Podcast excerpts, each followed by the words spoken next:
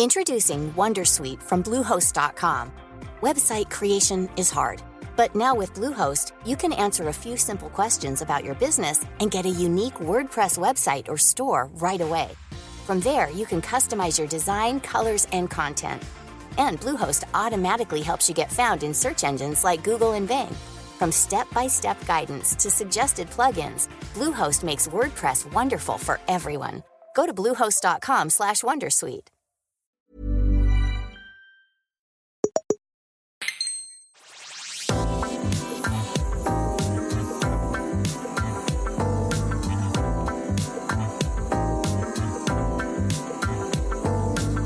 Tú como autónomo, querido amigo Albert, tú como autónomo, ¿estás muchas veces en pajaritos? Uy, eh, estoy muchas veces, pero este es un tema, ¿eh? Es que, Borja, nada más empezar sacas el tema de los pajaritos. Bueno, es que es, es el tema, el tema, estar en Porque es- pajaritos. ¿Pegar o no pegar? Claro. ¿Tú qué harías? ¿Tú qué harías Pues ante mira, esta es que, situación? Borja, literal, literal. Y per- perdonad a todo el mundo que estáis escuchando esto, porque voy a empezar ya con una de mis batallitas. Esta es muy reciente. Este pasado fin de semana, este pasado fin de semana, eh, hubo reunión familiar en la casa de, en la casa de, de un servidor. Sí. Y vino mi hermano, Sí. que es, él es Ken y yo soy Ryu, de toda la vida, vaya. O sea, digamos que tú eres el reflexivo y él es el agresivo, ¿no? El que Yo va soy, para yo, yo soy el player one, Borja. El player one, player two. player Él es el hermano pequeño. Él le toca a Ken, pues ya está. Entonces, la cuestión es que estuvimos, como siempre que nos vemos, haciendo pues el típico combate, los, unos cuantos combates que me machacó bastante. Al Street Fighter de la Super Nintendo. Ah, vale, ¿jugasteis? No jugasteis a, a cuál, no, a no, cuál no, no el jugasteis? 6. No, no, el de la Super Nintendo en casa de mis padres. No teníamos ahí la Play 5 con el Street Fighter 6, ¿no? Y me pegó una santa paliza extrema, pero eh, yo, manteniendo mi orgullo, los momentos de pajaritos nunca, nunca le, le devolví y perdí algunos combates. O sea, pero tenéis como un pacto tácito. no, en no, el no, él se lo, él pajaritos- se- no, él se lo saltó. Él se Ah, lo se lo saltó porque es una persona sabia que va directa a competir y a ganar. Y yo, como mantenía mi honor y, y no le di en los pajaritos. ¿Crees que es mejor eso que mantener el honor? ¿Crees que, es, crees que es más sabio pegar en pajaritos que mantener el honor? creo que él hacía bien de pegar para ganar el combate y al final dejarse de honor y de, y de tonterías con, con un videojuego. Pero bueno, se Pues lo podemos preguntar a, A nuestro invitado de hoy. Sí, porque, bueno, como sabréis, hoy vamos a hablar de juegos de lucha y en concreto de Street Fighter VI, el nuevo episodio de La Clave. Bienvenidas y bienvenidos. Una semana más estamos en este club de lectura con videojuegos y esta vez efectivamente tenemos a un invitado que nos puede dejar en pajaritos eh, en varios frentes y de muchas formas, ¿no, Albert? Así es, hoy tenemos un invitado, mejor dicho, casi eh, diríamos una bestia parda del mundo de los videojuegos, especialmente de los videojuegos de lucha, que es Javier Sanabria. Sharin, muy buenas. ¿Qué tal? ¿Cómo estamos? Un placer estar por aquí para, para hablar de si se pegan pajaritos o no. Bueno, pues, oye, pues tú mismo, primera pregunta. Eh, Hoy nos vas a dar como muchas lecciones en plan maestro de, de juegos de lucha. Sí, sí. Se, se- se se pegan, pegan- se pegan pegan pajaritos. Se pegan pajaritos. Pero rollo, pero del plan, en, en competición, cuando estás de tranques con los amigos también, se pegan Siempre, siempre, pajaritos. siempre, se pegan pajaritos. Aunque he vivido la época de que si pegabas en pajaritos, igual te pegaban a ti sin estar en pajaritos. Claro. Eso también lo, también lo he vivido, ¿eh? Lo de las recreativas y tal, pero sí, sí. Ostras, qué bueno, qué bueno. Pues mira, una cosa que, que aprendemos, si os parece, repasamos un, antes de empezar y entrar de lleno en este episodio de hoy dedicado a juegos de lucha, específicamente a Street Fighter VI, que está recibiendo unas puntuaciones Sí, brutales. muy loco. Sale a la venta este viernes. Borja, tú lo has jugado, yo también lo he podido jugar. Sharin también lo tiene, vamos, eh, conocidísimo. Vamos a repasar muy rápido. eh, por si alguien no te conoce, eh, Sharin, pues eh, de dónde vienes, ¿no? ¿A qué te dedicas? Eres creador de contenido de juegos de lucha, organizador de competiciones de, de juegos de lucha, fundador de un proyecto que es una pasada, que es PCN Fighters, y eres su, su project manager.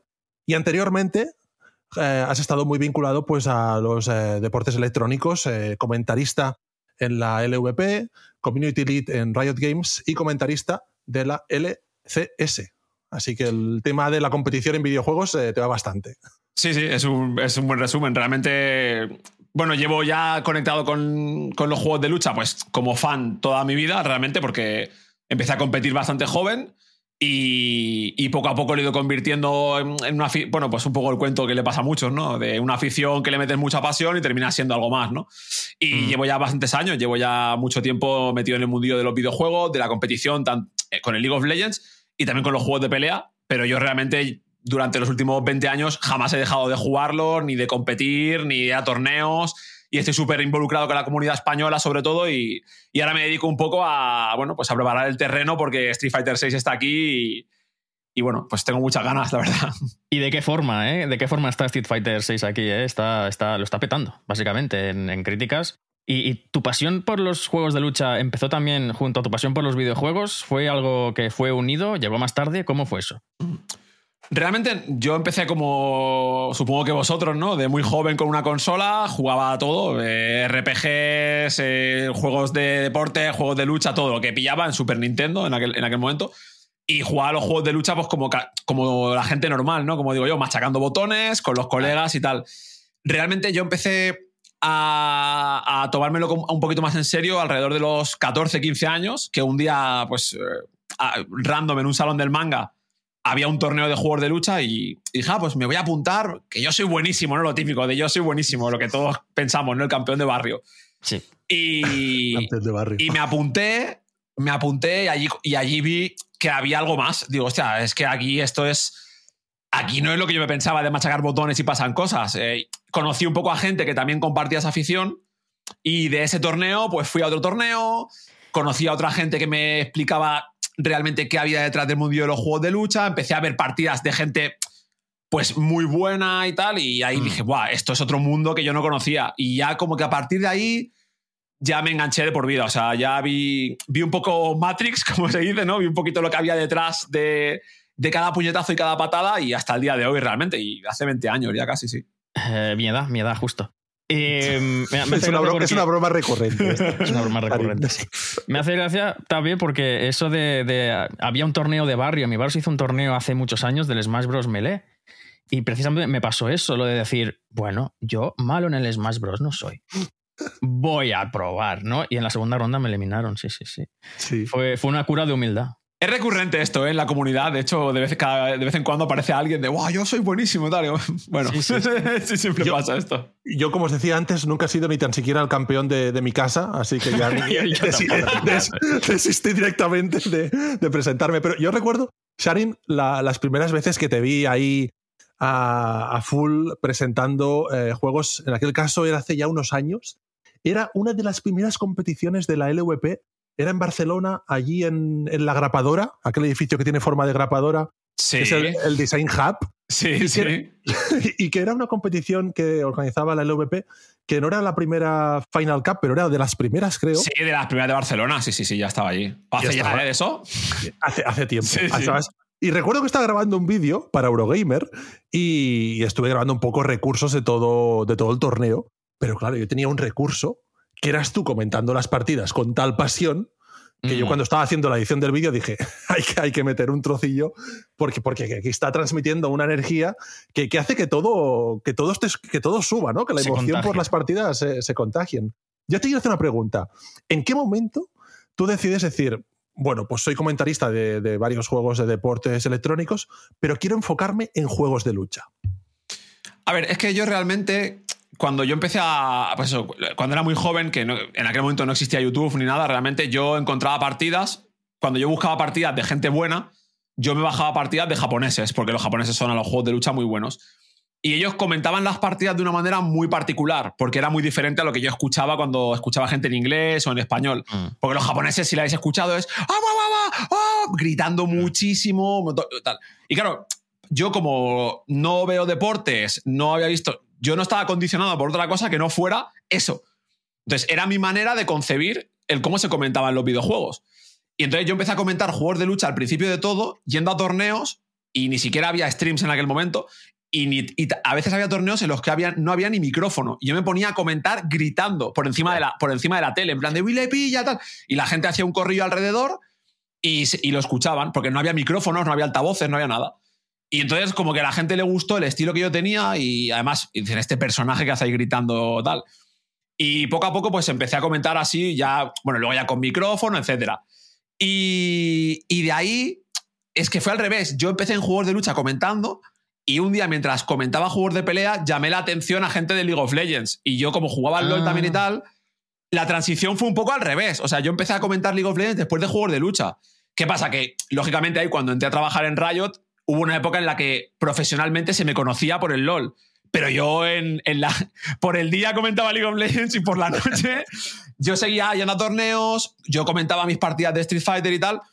Y, y y lo que pasa es que con el tiempo, pues simplemente he vuelto a dedicarme más a juegos de pelea que al League of Legends, simplemente porque mi etapa en el LoL para mí llegó a, llegó a su fin y mi pasión por los juegos de lucha siempre ha estado muy por encima. Entonces, ese estilo yo siempre lo he mantenido. Yo tengo un estilo de comentar muy particular que es súper meterle mucha emoción, gritar mucho, eh, emocionarse mucho, tal, y eso pues destaca, para bien o para mal, pero no te deja indiferente. Entonces, yo creo que eso fue lo que me ayudó mucho a cuando llegué al League of Legends.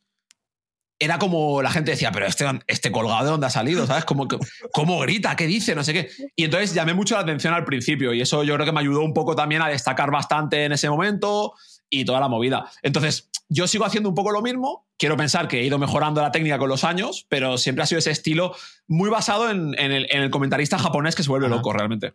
Hay veces que lo comento con personas eh, pues, que se dedican al periodismo de videojuegos, que comento el tema de que hay ocasiones en las que quizá nos gusta más hablar de videojuegos que jugarlos. ¿Te gusta más comentar videojuegos que jugarlos? Eh, me a ver, lo que pasa que mm, a mí lo que me gusta más es la comunidad. Eh, o sea, entonces pienso, ¿qué- ¿cómo puedo aportar más a la gente? Eh, a veces jugando o comentando partidas e intentando que más gente entre al mundillo, ¿no? Es, es el- es Ujú. como el tema de organizar torneos y tal, que no me gusta, pero lo, lo hago porque sé que ayuda a la gente y entonces más gente descubre los juegos de lucha. Entonces yo hubo un momento en el que dije, vale, como jugador, mm, ¿qué, qué voy a conseguir? Tampoco, no, no- no voy a conseguir tanto por la comunidad, pero cuando yo me ponía a comentar partidas y llegaba más gente y hacía que más gente se, se diera cuenta de que esto molaba y que esto estaba chulo, conseguía que mucha gente se aficionara a los juegos de pelea. Entonces, eh, me encanta y además creo que con la faceta de comentarista ayudo mucho más a la comunidad que simplemente como jugador. O, por ejemplo, crear contenido, que también es un poco hacer lo mismo, ¿no? Es estar, hacer un contenido que dices, vale, jugar puede jugar cualquiera, pero a lo mejor este contenido no lo puede hacer cualquiera. Lo tengo que venir una persona como yo a ofrecer esto en concreto y, y así ayudar a la comunidad. Y ahí me flipa porque yo creo, yo creo- confío en que esto ayuda a que la gente descubra el género. Antes de entrar de, lleno ya en Street Fighter VI, luego haremos un repaso de históricos, escucharemos opiniones. Hay un, hay un punto de tu trayectoria más reciente, más concretamente relacionado con BCN Fighters, que me fascina, me encanta, que es em, cuando anunciaste el proyecto, tú y tu Sí. equipo anunciasteis eh, BCN Fighters, eh, que se armó un buen revuelo dentro de la comunidad en Barcelona, pues porque por fin aparecía un espacio interesante pues para, para, para esta afición de los juegos de lucha. Ujú. La, la- toda la narrativa, toda la épica que le diste a la comunicación de esa noticia fue algo demencial. O sea que, o sea, no, no era simplemente, hey, gente, eh, BCN Fighters. No. Se crea una historia, un relato, una narrativa, unos vídeos coñones con todo Sí. esto. Quiero decir, esto le das importancia a esta, a esta parte más como de, no sé, ¿cómo, cómo llamarla? De comunicar, ¿no? Este, este elemento. Sí, es- también era porque además, como, como había salido de Riot, que era como que fue como también un boom muy grande, en plan de este pavo se ha pirado hacer cosas de juegos de lucha, que está loco, ¿sabes? Que era la reacción natural de la gente. Y entonces, pues, cuando anunciamos los proyectos, sí que nos gustaba hacer vídeos y contenido un poco de nuestro rollo, en plan de no hacerlo tan serio, tan tal, sino darle un poco nuestro toque de humor, nuestra manera de, nuestra manera de enfocarlo, que no se convirtiera la, la comunidad en algo que se toma demasiado en serio a sí mismo, ¿no? Y esto ayudó mucho a que yo creo que mucha gente lo viera y dijera, estos tíos son unos, unos chavales que les gustan los juegos de pelea. Bueno, unos señores, ya más bien. Unos señores que les gustan los juegos de pelea y están haciendo esto. Y yo creo que eso nos, nos ayudó a conectar mucho con la gente. La gente venía, veía el stream y decía, "A ver, si son cuatro matados en su casa con una cámara, pero que les flipa esto de verdad y tal. Y yo creo que esa esencia se mantiene a día de hoy incluso. ¿eh? O sea, yo creo que todavía la gente que llega eh, le gusta el rollo este más, más cercano, más adulto también, porque al final nosotros somos una gente bastante más, más mayor, en general en la comunidad, la media de edad más alta. Entonces, es un rollo distinto y yo creo que la gente lo, lo valora mucho. Lo de la media edad es interesante porque eh, ¿crees que se debe a algo? ¿Crees que los juegos de lucha tienen una barrera de entrada más grande quizá o más alta que otros juegos? yo creo que la edad viene un poco por el histórico, por el tema de los, arcades, la historia de Street Fighter. Al final, ¿cuántas? Tampoco hay tantas sagas que lleven 35 años y sigan ahí. Y que, que, gente, que gente que hace 20 años jugaba Street Fighter 2 ahora tenga ganas de que salga Street Fighter 6 para jugar y competir, ¿sabes? Que hay gente que sigue jugando. Mm. Y al final eso ayuda mucho. Hay mucha gente que, llega y, ya son más mayores. Sí que creo que la dificultad está ahí, pero no creo que sea el tema más influyente de la edad, sino que también creo que al final, cuando es un, público más adulto, en un juego más adulto y tal, atrae. Al final es una bola de nieve, ¿no? Atraes más a ese tipo de gente y atraes un poquito más a, ese, a, esas personas. Sí que es verdad que como es un juego que requiere cierta dedicación y cierta constancia, que eso es algo que, aunque suene un poco eh, de, abuelo cebolleta, creo que a día de hoy la mayoría de juegos no te exigen tanto o la gente no tiene la capacidad de dedicarle tanto tiempo a una misma cosa porque el, el span de atención está en 10 minutos, pues yo creo que sí que ayuda a que la gente, al final sabes que el que está jugando un juego de lucha durante mucho tiempo es porque esto le gusta mucho, porque otra cosa no va a sacar, ¿sabes? En plan de esto le tiene que flipar. Hmm. Mm. Hoy te preguntaremos, hoy te preguntaremos, Sharin, si, si, Borja y yo aún tenemos alguna oportunidad de asomar la cabeza en este mundillo, pero de repente, de momento, si os parece, escuchemos uno de los temas de Street Fighter VI y entremos ya en este juego nuevo.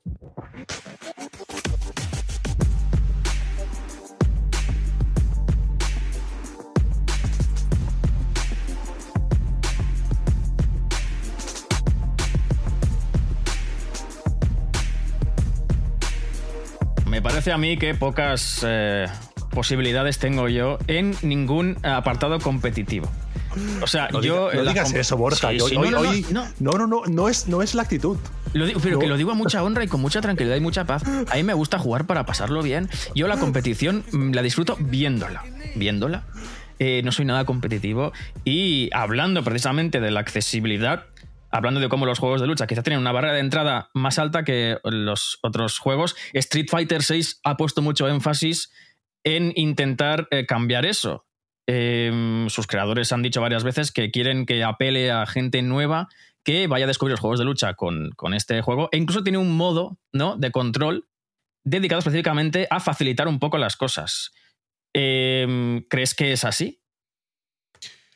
Eh, o sea, yo creo que lo han hecho. Mira, venimos de esto hay que poner un poco en contexto de dónde venimos, que es, el, que es Street Fighter V. Ah, sí. Que yo creo que fue un juego que.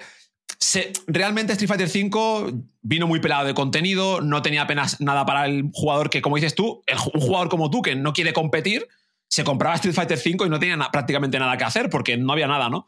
Y además era un juego que tampoco consiguió satisfacer al jugador hardcore como yo, porque lo que hacía era un juego que bajó muchísimo la barrera de entrada y el techo de habilidad también. Simplemente de una manera de hacer el juego más fácil y la gente, la gente pro también se aburría muy fácilmente. Street Fighter VI para mí es como la carta de, amor de Capcom diciendo, oye, eh, lo sentimos, hemos aprendido y hemos sacado un juego. Primero, el contenido single player que tiene, que es que ya habéis visto las reviews, que bueno, y la, y la habéis probado. Todo el tema del World Tour, los trials, el modo arcade, los tutoriales, el Battle Hub con los juegos arcade para jugar, eh, para jugar a Final Fight, para jugar a todos estos juegos antiguos. Eh, tiene el factor social súper mejorado, con, con, los, con los avatares, todo esto. Es un juego, el Extreme Battle también, con un montón de juegos for fun. Entonces, tiene un montón de cosas que casi que lo veo como es un juego single player que además tiene el competitivo que, al que puedes entrar o no. Pero no es obligatorio. Y aparte de eso, tiene el control moderno también, que es como la guinda del pastel para estas cosas, que es el juego tiene el modo clásico y luego tiene el control moderno, que es que básicamente hace especiales a botón a la gente que no quiere o no sabe o no quiere hacer cuartos, doble lunas, etcétera, puede hacer especiales a un botón. Y esto a mí personalmente me parece muy bien, porque a mí no me afecta. Yo voy a usar el modo clásico y el modo moderno para la gente que empieza a jugar está perfecto porque ayuda a que la gente le pierda el miedo al juego. Entonces, lo han hecho muy bien. Yo, yo, creo, yo creo que es un juego que muchísima gente casual o que no quiere competir se lo va a pasar mega bien. Y oye, si al final dan el paso de jugarse una partidita online y se enganchan, pues mejor, pero no hace falta. Eso, eso, eso es lo que hace falta también. Sí, y además mm, está el estreno del juego a nivel de contenidos. Todavía en el momento que grabamos esto, que todavía no es, ha salido el juego a la venta, la parte online no está en funcionamiento, pero vaya, esperemos que Capcom haya aprendido de lo que le ocurrió cuando se lanzó originalmente el Street Fighter V, que luego con el paso de los años no sé si estarás de acuerdo, Sharin, acabó siendo un juego glorioso, ¿no? Pero que el estreno del 5 fue mm, tan desastroso a nivel de infraestructura. Y de comunicación, incluso. Y de comunicación. fans, Lastró muchísimo un juego que de base, pues, pues bueno, acabó convirtiéndose en un, en un juego potentísimo. Yo os doy mi experiencia, me compré el primero, el Street Fighter 5, y luego os enseño aquí cámara la versión definitiva, ¿no? del, Porque y un poco a pesar de que con el 6 tiene la pinta de que esto, el estreno va a ser mejor, yo ya estoy pensando que en un futuro, dentro de unos 5 o 6 años, cuando lancen la versión mega definitiva, con más personajes, con los DLCs, digo, hostia, mira, ese me lo tengo ganas de pillarme. El ultra hiper sí. delta. Pero e, es, es, diferente, porque ya no es, eh, como siempre digo, el 5 al final lo han conseguido hacer un buen juego, pero construido en un castillo de naipes, en unos cimientos ahí que al final mm. va arrastrando. Este juego a mí lo que me gusta es cuando digo, guau, si ya está así de salida, ¿cómo estará de aquí a dos o tres años? ¿no? Porque al final es, lo van a ir mejorando todavía más. Y, la verdad que es muy esperanzador el, cómo ha salido, el online, cómo funciona también, que eso ha sido una gran asignatura pendiente de los juegos de lucha, el juego online, que el 5, eso es algo que nunca ha solucionado en toda su vida el juego, que el online sigue siendo bastante malo. Y este juego va volando el online, o sea, va muy bien, juegas perfecto, te encuentra partidas súper rápido, o sea, yo siento que estoy pagando 70 pavos por un juego que lo pago a gusto, ¿sabes? Y el 5 es que me dolió pagarlo hasta a mí, que soy un fan muy hardcore, ¿sabes? En plan. Claro, es verdad que con la llegada de Nakayama Matsumoto la cosa mejoró en los últimos años de Street Fighter V y ahora teniendo a, Nakayama de productor, que es Street Fighter VI, ¿no? Parece que la cosa es como que es esperanzadora. O sea, realmente los fans de Street Fighter tenéis que estar, eh, no sé, dando palmas. Es que es que yo, por ejemplo, hasta hace un año y medio más o menos, yo creo que nunca había visto un stream, un, developer stream de Street Fighter. O sea, yo ni lo. O sea, eso era inconcebible, que salían los desarrolladores. Hola, estamos haciendo esto, esto es lo que vamos a hacer, mira, te lo explico, tal. Eso es que no pasaba antes. Y ahora con el 5, con el 6, perdón, ya lo veis. Dan charlas, te explican qué están haciendo. La campaña de marketing del 6 ha sido espectacular para de dónde venimos a lo que están haciendo ahora. La campaña que han hecho es brutal. Entonces, es un juego que, sobre todo, y viendo el, behind the scenes que están sacando todo eso, se nota que la gente que lo está haciendo le importa el juego genuinamente. Que eso es algo que el 5 mm, se notaba que ese juego mm, estaba hecho con, prisas y, como se pudo. Coincide también con una época de Capcom que están enlazando un éxito tras otro. Eh, les va bien a Capcom con Resident Evil, con ahora no me vienen más juegos de, Hunter. Monster Hunter, efectivamente. Y, parece que también querían que Street Fighter, una franquicia que recordemos por si alguien no conoce el dato, pero a pesar de que ya ha pasado un montón de tiempo, ¿no? Antes comentaba Sharon que la saga tiene 35 años, pero el Street Fighter 2, que es algo que es evidente entre la gente que más o menos es aficionada a los videojuegos, es un juego histórico, ¿no? Es el tercer videojuego en la historia de los videojuegos con mayor recaudación en los arcades. Es que yo lo decía cuando, cuando salió, el, cuando salió el 5, yo yo como fan decía, ¿cómo puede esta que es Street Fighter, que es una saga que es que es, digo, ¿cómo pueden tratarla así? Yo es que lo flipaba, digo, digo, pero ¿cómo pueden tratar a este jugador? Que es Street Fighter, tío, que parece que sea Manolo y Benito fighting, tío. No, por favor, es Street Fighter, tío. Y ahora, sale el 6 y digo, ole, esto sí es un Street Fighter. Y además que veníamos del 4, que el 4 fue otro juegazo que, hmm. que cambió el género para siempre. Y el 6 yo creo que ellos mismos han dicho, a ver, sujétame el cubata, eh, espérate y tal. Y eso, la, Capcom buena, o sea, es verdad que ahora Capcom está en un arco de redención brutal, o sea, eso sí. ¿Crees que se nota que está más inspirado en Street Fighter 2? o sea, yo no diría que sea... O sea, hay mucho guiño y, todo eso, pero yo creo que lo, que más se nota para mí es que los que están trabajando son fans de la saga. O sea, y, que, y que les gusta Street Fighter y que les importa. Es que el 5 nunca me transmitió eso. Era, para mí era, en los cinco era, el 5 era los deberes. De hay que hacer un Street Fighter, eh, hay que sacarlo en un año porque, porque tenemos presión de, de Sony o de quien yo no sé qué pasó ahí. Y, y para adelante. Y este juego no tiene nada que ver. Y bueno, es que ya no es que lo diga yo, es que yo soy, entiendo que soy un público hardcore muy concreto, que puedo ser el 1%, pero es que viendo las reviews y, el público casual lo que está opinando es que veo que no soy yo solo el que lo piensa, que realmente hay un sentimiento en, general en el mundillo gamer de que es un juegazo. Sí. estoy contento. Yo tengo la percepción que con, como pasó con el 4, yo, si me equivoco o si no es del todo preciso, me, comenta Sharin, pero la percepción con el 4, que recuerdo que me encargué de analizarlo en Eurogamer, era que wow, ha vuelto Street Fighter después de Street Fighter 3, que era una maravilla, pero que lo jugaron poca gente. Eh, llega Street Fighter 4, que al fin lo lleva a las tres dimensiones sin renunciar a la esencia de la saga, y digamos que revitaliza los juegos de lucha. De esto pasado ya casi 15 años, porque el Street Fighter 4 es del 2008, si no recuerdo mal. 2008 ya. 2008-2009. Entonces. Me estoy eh, sintiendo muy mal ahora mismo. ¿eh? se revitaliza todo, se revitaliza la- la- los juegos de lucha. Tal, ha- hay un nuevo boom con el 4. El 5, pues baja un poco, pero hay otros juegos que, que mantienen este género, Dragon Ball Fighters y, y otros títulos. Y parece que en el, en el 6 parece que vuelve a, a eso, a despertar la llama por la pasión de este tipo de juegos y sobre todo a llevarla a una nueva generación. Hay una cosa que a mí me fascina estos días probándolo, que es que realmente se nota que es un Street Fighter que le han querido cambiar muchísimo la imagen, ¿no? La imagen de marca, los logotipos, la música, el rollito que tiene nada más empezar ahí que dices tú, pero ¿esto qué es? Vaya locura, ¿no? El protagonista, Sí. literalmente, que es el look, es otra, otra generación. Pero me gusta cómo se mantienen las dos como generaciones, ¿no? Tenemos ahí arriba a Chun-Li, a Blanca Zangief, y tenemos pues a Luke, a Marisa y a todos los nuevos personajes que aparecen en el nuevo. Eh, ¿Esto cómo lo ves? Esta especie de como de, de doble vertiente, ¿no? Quieren contentar Sí. a todo el mundo, mola. Bueno, no, no lo han ocultado. O sea, eh, de hecho lo han dicho, que la idea era que este Street Fighter fuera para que las nuevas generaciones se sintieran interesados en él. De hecho, el prota nuevo, Luke, yo lo veo un poco TikToker. O sea, en plan de. Lo, cre- creo que está muy claro el tipo de público que quieren, que quieren encontrar con el rollito de Luke y Kimberly Ya. más. mo- Modernetis, el Luke es el ¡Ey, tío! No sé qué, que yo me siento un poco el señor Barnes con la, con la gorra, ¿sabes? Y de hecho, Chun-Li, Ryu y tal, están son rollo los senseis, están Sí. mayores y son los boomers. O sea, literalmente es así, ¿no? Y lo veo bien, o sea, yo creo que, es, que, es, que, que está bien, o sea, creo que, creo que hace falta también, ¿no? Al final tienes que hacer algo así también. A mí Luke es un personaje que no me entusiasma, tengo, es- tengo, que, tengo que decirlo. La portada del juego yo algo que todavía no he superado a día de hoy. ¿Y el logo, el logo lo ha superado? El logo. Me me he acostumbrado. me he acostumbrado.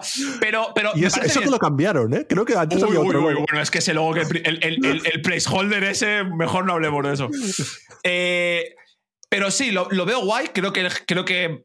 Y espero que sea un juego que junte generaciones. Ya es un juego que al final de Street Fighter V, incluso a nivel competitivo, está pasando el, el veteranos contra nuevos y tal, que es una storyline súper chula. Literalmente, esto a la gente que no lo siga le, le parecerá rarísimo, pero en Street Fighter es muy común que en una final de un torneo haya una persona de 40 años contra uno de 18. O sea, esto pasa. Qué bonito. Y, y mola mucho ese choque generacional y este veteranos contra nuevos o gente que son veteranos y cogen a nuevos y les enseñan y tal. Eso se da. Y eso yo creo que eso solo se puede dar en Street Fighter. O sea, no hay otro juego que le vea con un histórico así de gente que lleva tanto tiempo compitiendo, leyendas que llevan 20 años compitiendo al máximo Sí. nivel. Es muy raro y es muy bonito también. Entonces yo, yo lo veo genial y espero, de hecho, yo espero que mucha gente nueva coja el juego y, y le coja el gusto. Es que Street Fighter es, eh, quiero decir, incluso la gente que no sabe de videojuegos Sí. sabe lo que es Street Fighter. Es como. Sí, tú dices Hadouken y Claro. más o menos se identifica. Borja, yo te Sí. animo, que yo pienso que Shari nos está animando a que, a que nos. a tener ahí ganas como de entrar en esto. No, no, no. Es con escucharle cinco minutos tengo ganas de darme de hostias yo. yo, en la calle, ¿no? Pero, eh, mira, dice, dice Juan, mi pasión es jugarlo con mi hija. Qué bonito. Qué bonito. Mira, pues ahora han puesto- llegar a han- jugarlo. con- han puesto. ah, Está el control clásico, está el control moderno y han puesto otro que es el control dinámico. Que este es literalmente que machacas el mando y direcciones y tal, y es para, para los niños o tal, y el personaje se te mueve solo, te hace combos solo y tal. O sea, está, está bien, está, eso está, está metido. Me encanta eso Sí. porque creo que es esencial que se capte gente nueva eh, Sí. para la saga Street Fighter para que pueda durar otros 35 años. De hecho, esta semana he entrevistado a un, a un experto, a un consultor en accesibilidad para videojuegos, porque el, el- el Zelda es un juego que tiene muy, pocos, Sí. eh, muy pocas opciones de accesibilidad, poquísimas. Es que ninguna, no tiene ni subtítulos, no tiene ni volúmenes, no tiene nada. Y precisamente él me destacaba el ejemplo de Street Fighter VI, que él lo está pudiendo jugar. um, y como juego, eh, que ha hecho un esfuerzo para la accesibilidad, aunque todavía hay alguna cosa por corregir, porque creo que me ha comentado que no es posible que dos jugadores compitan online con el modo este que comentabas ahora, Sharin. Creo que todavía eso no es posible. El dinámico no se puede jugar online, pero el ¿Ves? moderno sí.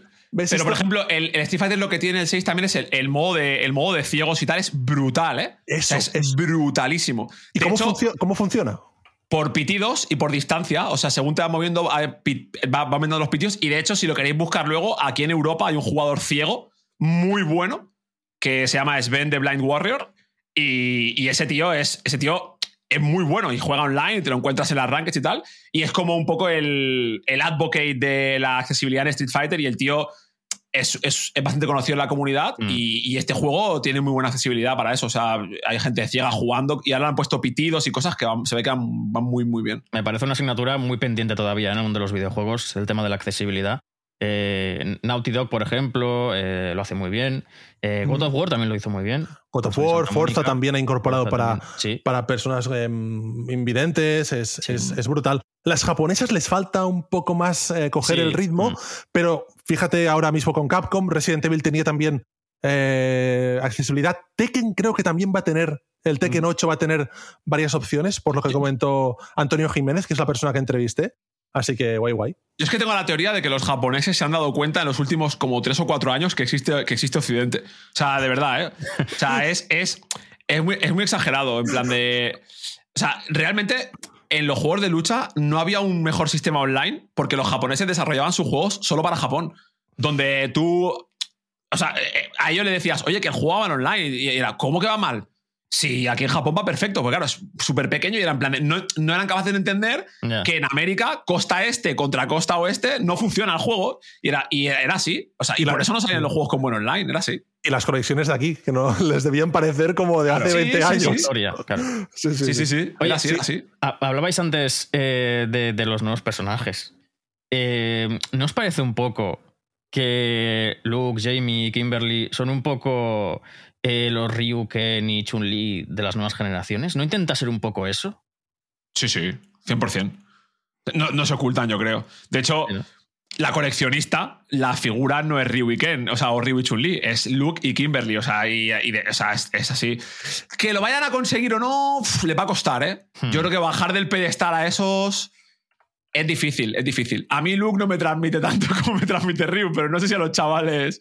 Pero sí, sí, yo creo que la idea es en algún momento, no sé si Street Fighter 7 o Street Fighter 8, igual quieren hacer el relevo generacional, que no les salió muy bien en el 3, entonces yo no sé si lo van a volver a intentar. De hecho, hay alguno nuevo, creo que es Lily, directamente es T-Hawk, ¿no? Sí, es T-Hawk, es totalmente. Es brutal ese tipo de cosas.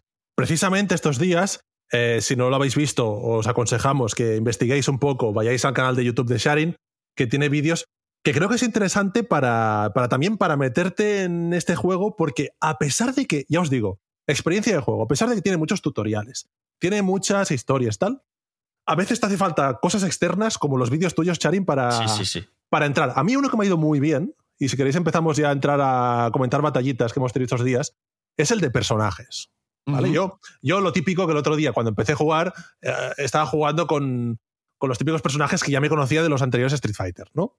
Y me vi todo el vídeo y dije, hostia, este me interesa tal, porque cada uno de los personajes, claro, va, dirigido al estilo de jugador que, quieres ser, ¿no? O cómo quieres jugar, ¿no? Y de todos los que comentaste, dije, mm, a mí el que me llamó la atención más, un clásico en este caso, DJ. ¿Cómo lo ves? Sí.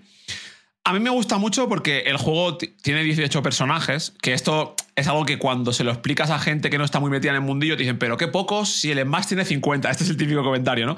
Es, el típico comentario y lo entiendo en parte, pero la gente tiene que entender que un personaje de Street Fighter es un personaje muy único, no es un personaje del Smash Bros. o un personaje del Budokai, ¿sabes? Que es el típico ejemplo que te ponen. Es un personaje que tiene un montonazo de cosas y que incluso gente muy buena tarda años. O sea, aquí, aquí tardas, a lo mejor te tiras, te tiras cuatro años con un solo personaje para perfeccionarlo. Entonces, hay un montón de cosas y son muy distintos. Y de estos 18, cada uno tiene un rol con unas opciones, con unas herramientas que, que le hacen, pues atraen más a, cierto tipo de jugador. Y por ejemplo, a mí el DJ me parece brutal porque DJ, yo creo que era un personaje que tenía muy poquita personalidad, que había envejecido bastante mal de su época y que ha sido un personaje bastante olvidable. Que de hecho, yo cuando dijeron que DJ iba a estar en el juego fue en plan de, ¿en serio, DJ? ¿Qué, qué hace DJ en el juego? Y le han metido, lo han hecho muy bien porque le han metido un rework al personaje completo a nivel de personalidad y a nivel de movimientos que parecen un personaje nuevo. Y es un personaje que tiene, por ejemplo, eh, fintas, proyectiles, eh, con un...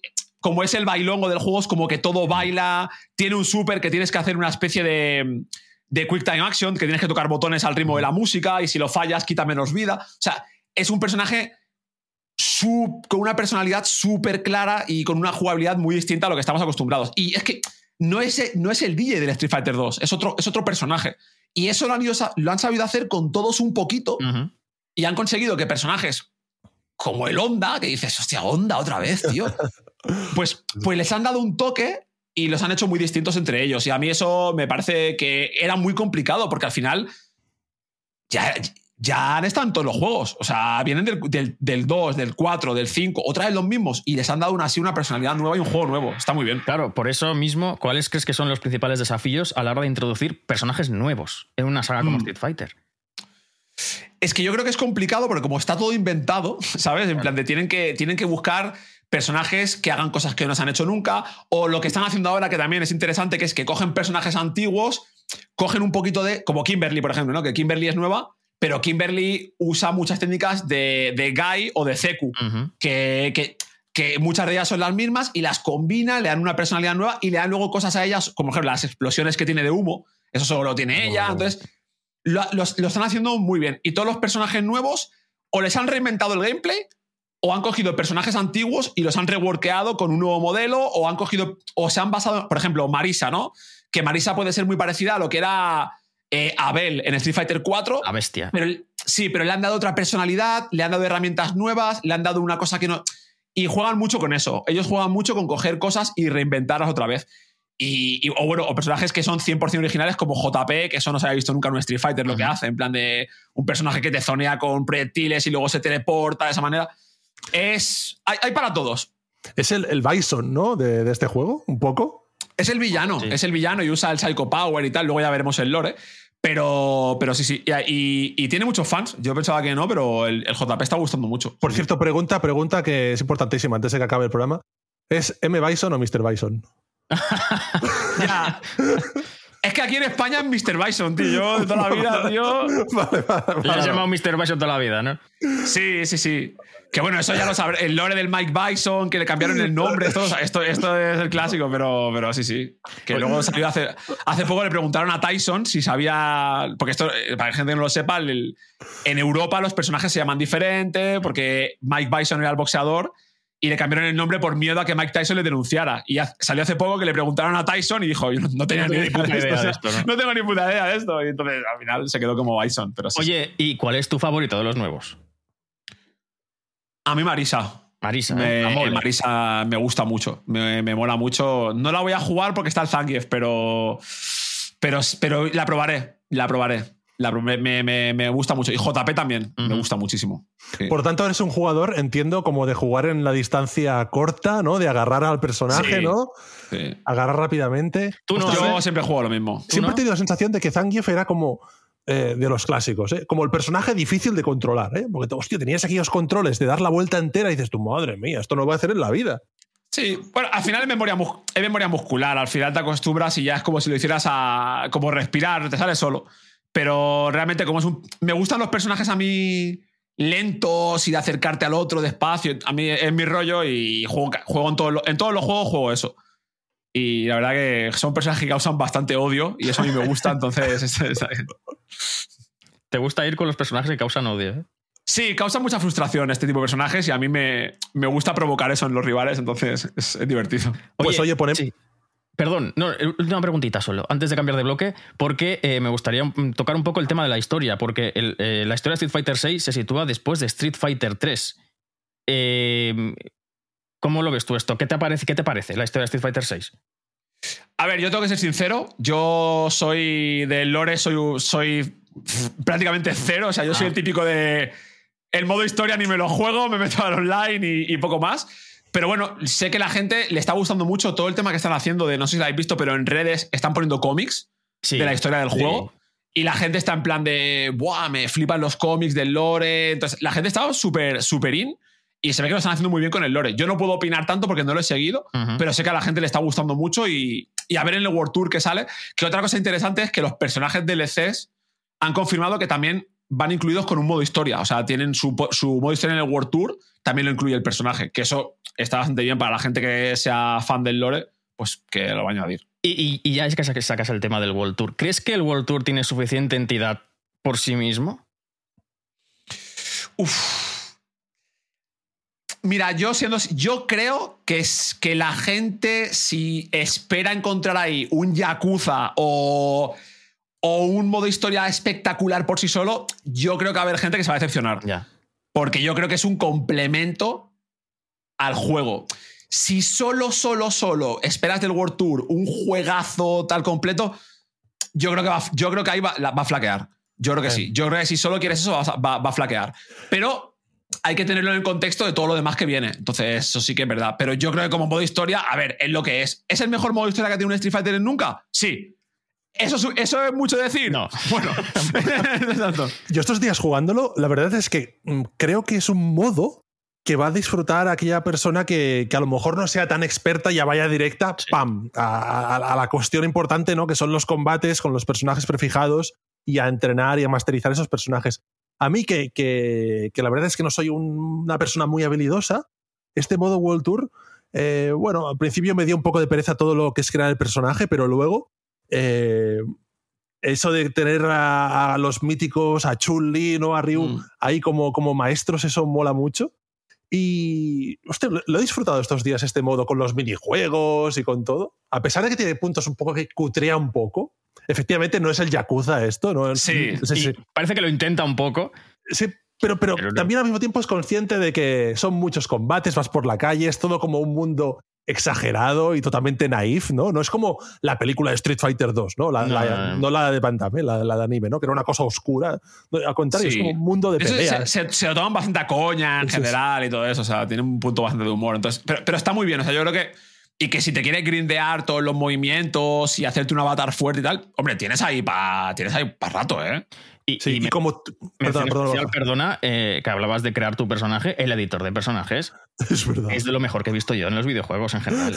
El editor, de, el creador de personajes tiene una cantidad de opciones. Es que lo que vamos a ver que hará la comunidad con este editor de personajes va a ser una locura. Y además es muy gracioso porque crees al personaje que crees, por muy deforme que esté, encaja encaja en el, en, el aspecto de Street Fighter. Sí, sí, sí. Yo, no entiendo mucho de los creadores de, tal, pero en la comunidad hay gente muy friki de los creadores de personajes y tal, y dicen que es de los mejores que se han hecho. Es una locura. Que bueno, yo no sé si habéis visto en los lobbies los monstruos que hay. Sí, sí, sí. Que te pueden hacer literalmente monstruos y, es, es increíble. O sea, la gente bueno, y luego gente que, ya coge los modelos y he visto ya gente haciendo a Rambo, Tyson, eh, Popeye, o sea, es increíble. el editor es muy, muy completo, sí, es verdad. Yo cuando hice eh, mi personaje, eh, en un primer momento creé un personaje, bueno, como bastante anatómicamente, pues bastante normal, ¿no? Pero de repente empiezas a hablar con Luke, que tiene los brazos de Popeye, el marino, y dice, no, no, pues voy a, hacer un personaje. voy a cambiar. me lo voy a cambiar, ¿eh? Literalmente tienes que pagar... Hay cada cosa por los lobbies que da miedo y todo, ¿eh? Dices, pero ¿esto qué es, tío? Introducing Wondersuite from Bluehost.com. Website creation is hard. But now with Bluehost, you can answer a few simple questions about your business and get a unique WordPress website or store right away. From there, you can customize your design, colors, and content. And Bluehost automatically helps you get found in search engines like Google and Bing. From step-by-step guidance to suggested plugins, Bluehost makes WordPress wonderful for everyone. Go to bluehost.com/wondersuite. Pues sí, si os parece, escuchamos un tema de este Street Fighter 6 y continuamos.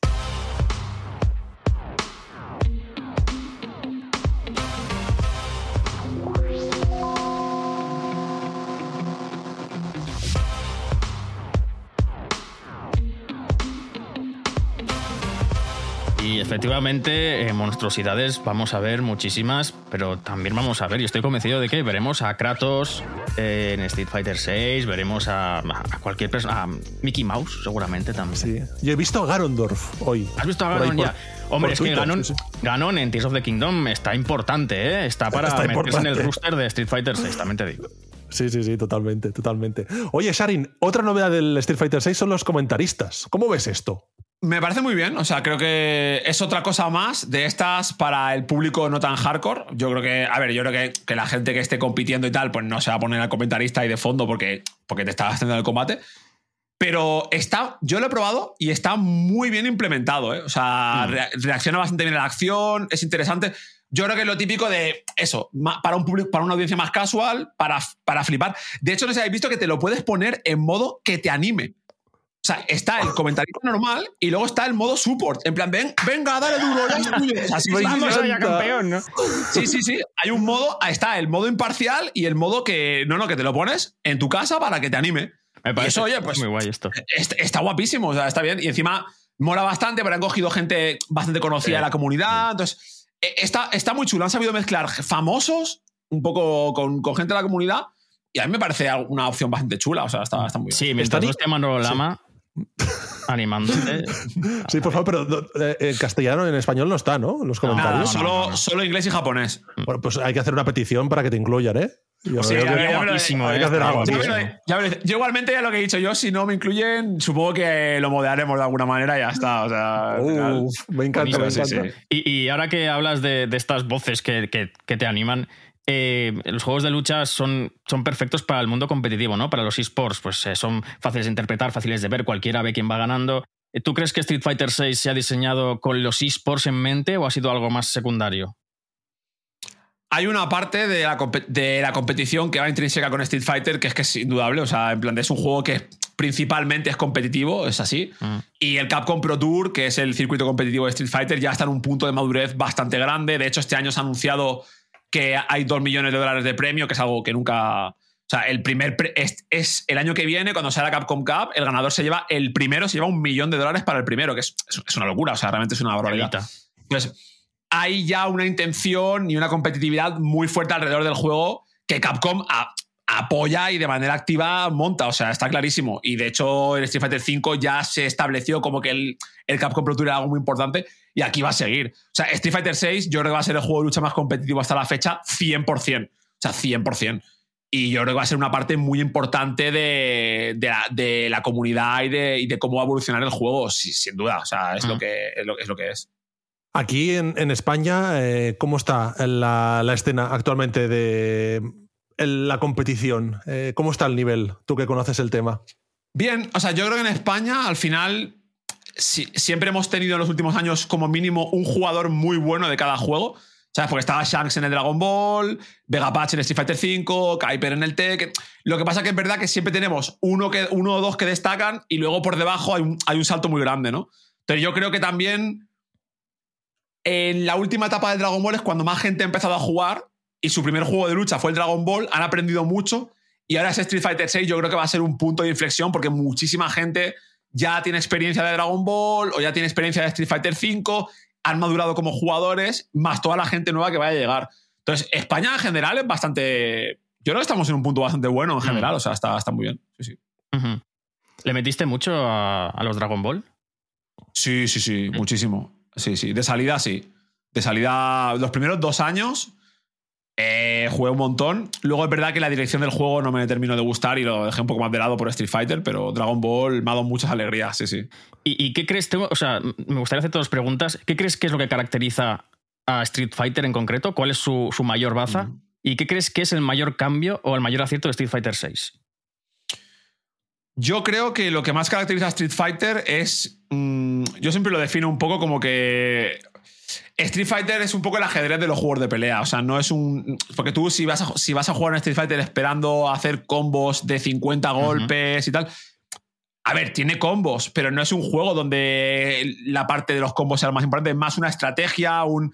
Eh, tener un game plan, meterte en la mente del rival, moverte, saberte mover por el escenario. Es un juego mucho más calmado. Y yo creo que en ese sentido es lo que busca la gente que juega Street Fighter, ¿no? Un poco ese ajedrez mental, ese, ese toma y daca, que, que, en ese Street Fighter 6 está muy bien representado. Entonces, a mí me gusta bastante ese, ese aspecto.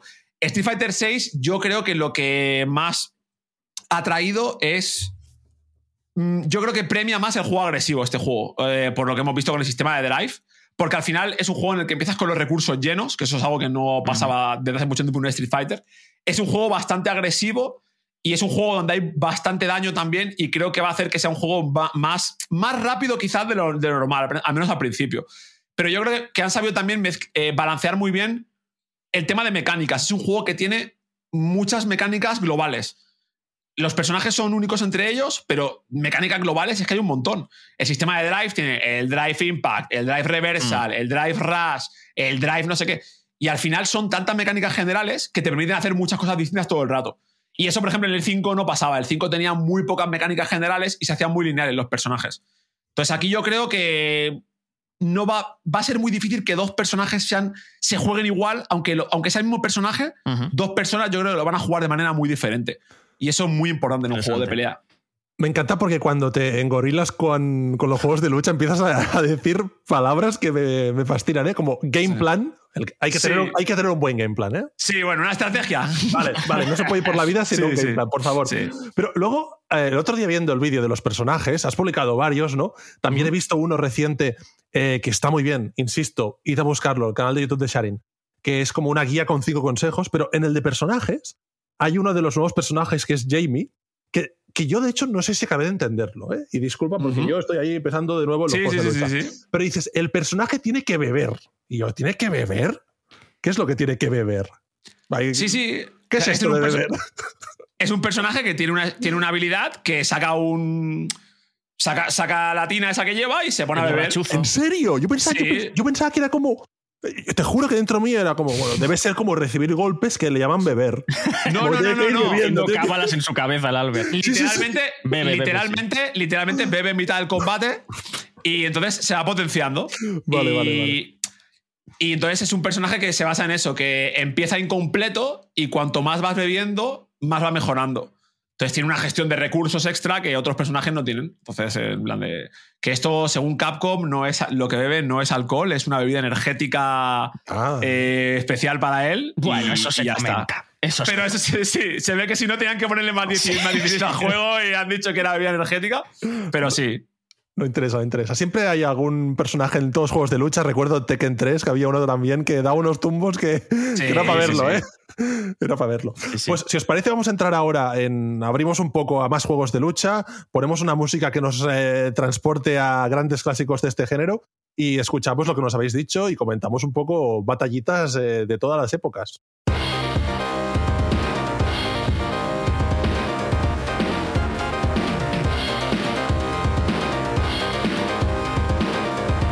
Sharing, que, que los juegos de luchas son juegos como servicio? Uf, a ver, es que a día de hoy, mientras no, sea, mientras no haya un free to play potente, o sea, sí lo son, porque lo son, porque Street Fighter es un juego como servicio, pero, pero antes 70 pavos, ¿sabes? Entonces, como, pero sí lo son, porque al final el juego va a tener DLCs, va a tener, va a tener, va a tener Battle Pass, va a tener todo eso como juegos de servicio, simplemente no es free to play, que es lo que me gustaría a mí que, que pasara también. Pero sí, sí, a día de hoy, eh, yo ya sé que jugando a Street Fighter VI me voy a gastar todos los años X dinero en, pagar los DLCs o los trajes o lo que sea.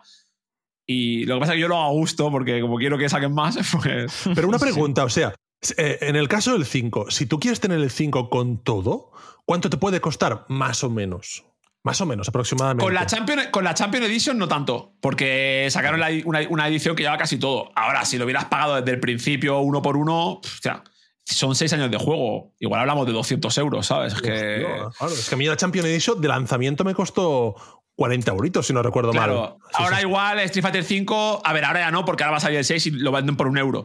Pero hace un año lo tenías todo por 40 euros, porque ya estaba la Champion Edition. Pero, por ejemplo, el Dragon Ball o el Tekken 7 sin, sin ofertas, el Dragon Ball con todos los personajes, 130 euros fácil. Entonces, lo que pasa es que cuando lo compras de golpe duele más, pero cuando llevas años comprando. Como que no te enteras, ¿no? Claro. Claro, no te, das, cuenta. A, mí, esto de, juego como servicio, la verdad es que, por un lado, digamos que me disgusta que, que te compres un juego que cuesta 70 euros y tengas como que ir desembolsando más dinero para, para ampliarlo. Pero por, por otro lado, me gusta que siga siendo un juego que te lo compras y al menos podemos decir que lo que antes comentábamos, ¿no? El Street Fighter VI, quien se lo compre este viernes, pues tiene contenidos ahí, ¿no? No es un juego que, está vacío. Es que, aparte yo, por ejemplo, sea, sí, entiendo ese punto, pero para, para mí es, vale, yo sé que ahora, los próximos seis años, voy a estar jugando a Street Fighter 6 y, y, 100% voy a tener van a seguir sacando un personajes. Y eso para mí es en plan de, ¡buah, qué bien! Pues voy a, voy a tener el apoyo de la compañía durante los próximos seis años, sabiendo que no van a abandonar el juego ni nada, porque van a seguir sacando DLCs y la gente si lo apoya van a seguir, van, a estar ahí. Y para mí es un, oye, tú me das personajes nuevos para que yo me lo pase bien, yo te los pago, no tengo ningún problema. Es mi manera de verlo un poco, pero puedo entender que la gente que no lo ve de la misma manera diga, joder, qué caro es y tal, pero por otra parte es como expansiones. O sea, al final es como... Están, sacando expansiones del juego. Sí, no, no, yo, yo hay mucho debate con esto y mucha controversia, pero yo pienso que hay que valorar en el momento, específicamente este viernes, que aparece pues el juego en cuestión como producto, ¿no? Si te compensa. Y yo habiéndolo jugado, viendo los personajes, hemos dicho que eran 18, 16 personajes. 18, sí. Pues no sé, eh, si es tal como nos has comentado, que así lo puedo certificar, pues no sé, pienso que está bien con el modo. Hay una cosa que a mí me fascina, es, que veréis, em, por si alguien no lo sabe, yo aparte de periodista y todo esto, también imparto una asignatura de historia de los videojuegos en unos grados universitarios de diseño.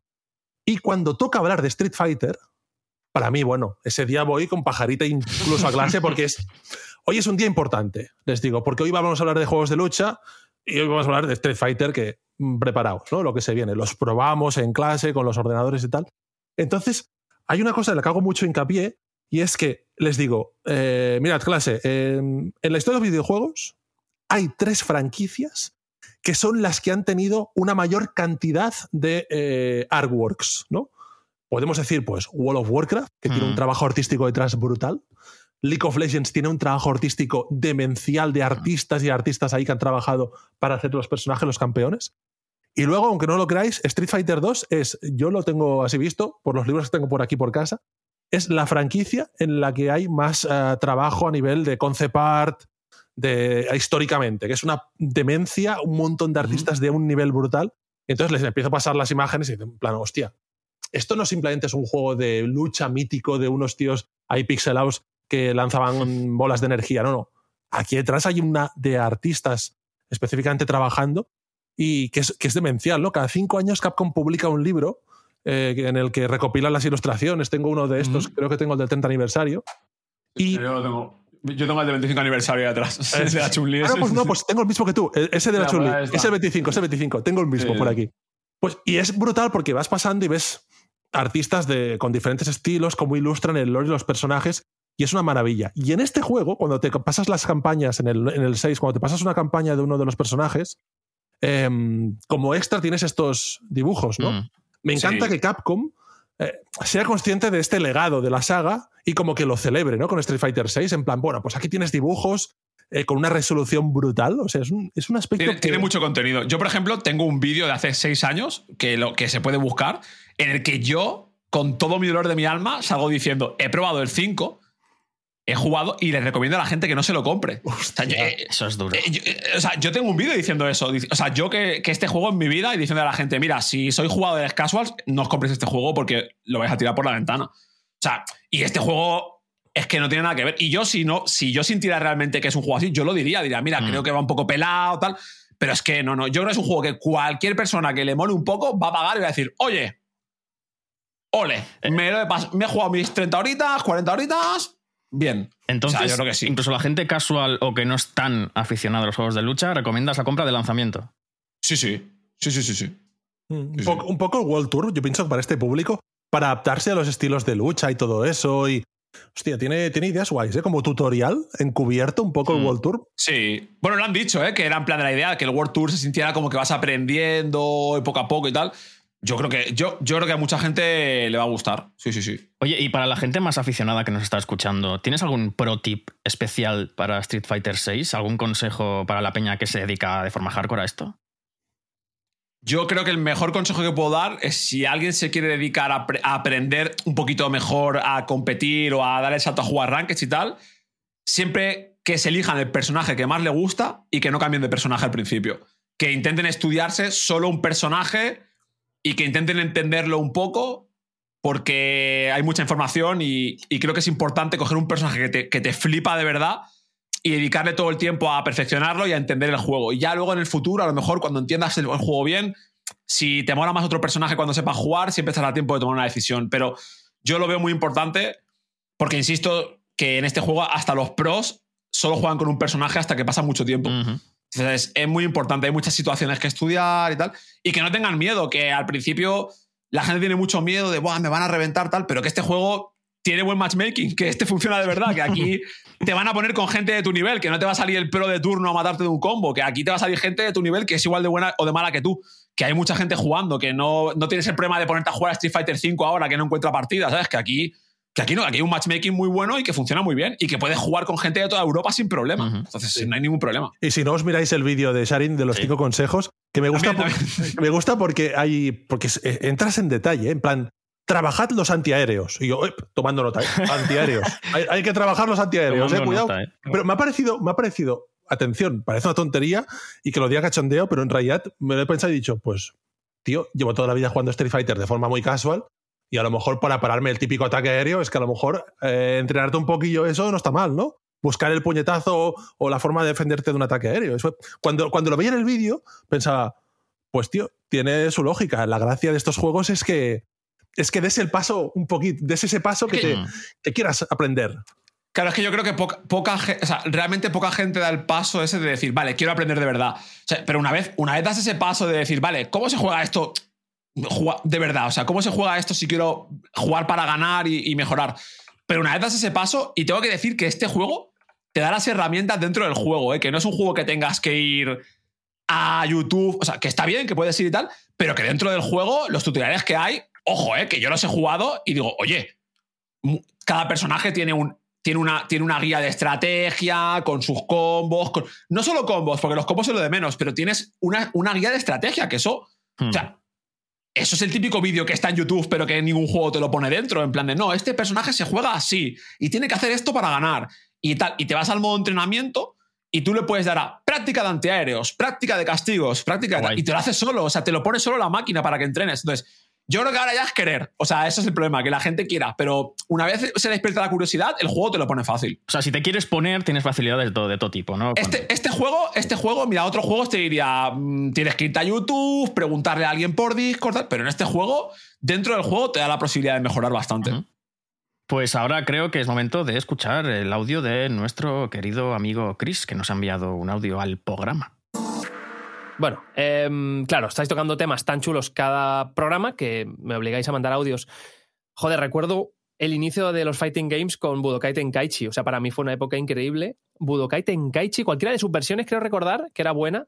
Está ladrando el perro, no sé si lo oís. Bueno, pues que participe también en la clave. Em, recuerdo con mucho cariño esa época. Además, juntaba a los personajes de Dragon Ball, que era el anime. Era el anime, no había otro anime. Eh, al menos en mi vida. Y luego, posteriormente, pues me gustó mucho también eh, la saga Soul Calibur, sobre todo las versiones de GameCube, todas esas versiones que, que venía Link como invitado. Recuerdo hacer duelos con, con uno de, de, mis mejores amigos, hacer duelos eh, de espada en el que, bueno, teníamos que hacer auténticas barbaridades. No valía machacar botones, tendríamos que hacerlo bonito, ¿no? Era esa época de flipaos. Eh, y luego ya de más mayor, Injustice y todo el tema de Fighting Games con superhéroes, que he hecho uno, he hecho de menos uno de, Marvel, pero que sea más o menos guay, porque los que he probado de Marvel versus Capcom y cosas así, pues no me han acabado de gustar. Porque el género o te gusta mucho o no te gusta, no hay grises, al menos así lo veo yo, no, no, no encuentro grises. Nada, eso, que pues ahí están los juegos. Nada, deseando escucharos, la verdad. Buen trabajo, hacéis muy buen trabajo, la verdad. Seguid así. Venga como si yo fuera el jefe o Muchas gracias, Chris, guapo. Gracias, Chris. Pues muchas gracias. Han venido flashes de Vietnam con lo de. ¿Os acordáis? Eh, fue la versión para PlayStation 3 o el Calibur 4 la que añadía a Yoda y a Darth Vader. Sí, sí. y, esa, y, la, de GameCube, esa fue la que tenía a Link, Kratos y, no me acuerdo del otro. Que, por como dato curioso, los personajes exclusivos en los torneos estaban baneados. ¿Por algún motivo en particular? ¿O porque eran exclusivos de.? Porque eran exclusivos y entonces, como no todos los jugadores tenían acceso a esos personajes, no se podían jugar. Sí, también en, las competiciones no se podían jugar ni Link ni Kratos y el otro era. El Heihachi, ¿no? El de Tekken. Heihachi, Y luego eso, no se podía jugar. Y en Xbox está también el Spawn, aquel personaje de cómic, ¿sabéis? Sí, sí, sí, el Spawn. Sí, Los exclusivos no, no se podían jugar, como dato curioso. Hostia, tú, que- es que me ha venido el flash. No, no, Eh, pues tú, eres, tú eres más de, de, de Soul Calibur, de Budokai Tenkaichi. A ver, yo, de lo- yo eh, aquí es importante hacer la, la diferencia de que en, lo- en los fighting games hay mucho subgénero. Sí. Por ejemplo, lo- lo- el fighting 3D es como que tiene su, su propia comunidad. O sea, en plan de. Yo, por ejemplo, soy más de 2D, ¿no? Y luego el Tekken y el Soul Calibur tienen su propia comunidad con su. Que, que puede parecer. que los juegos tienen cosas en común, pero que se juega completamente distinto. La gente que juega a Tekken rara vez juega Street Fight. O sea, es sub- son submundos, ¿sabes? O sea, tienen sus propios pros que juegan a, a Tekken y solo a Tekken, o, los juegos 3D, y luego la- los pros de Street Fighter son dos completamente distintos. Es, es, no tiene nada que ver, o sea, al final son juegos mega diferentes. Entonces, yo en el 3D nunca he estado tan metido, sí que los he probado, porque los he probado todos, pero nunca estado tan metido. Y yo, por ejemplo, sí que he jugado mucho al Soul Calibur machacando botones. Al final, yo era en plan de, "Va, yo aquí, yo para tryhardear tengo el Street Fighter, aquí toco botones y ya está. Pero también hay comunidades competitivas, por supuesto. Y luego está el tema de lo que se llama a lo mejor Arena Fighters y tal, que también es diferente, que es el en plan de Tenkaichis, eh, Narutos y tal, que es otro género aparte que ya roza el si es un fighting. Entramos en eso de que es un juego de lucha.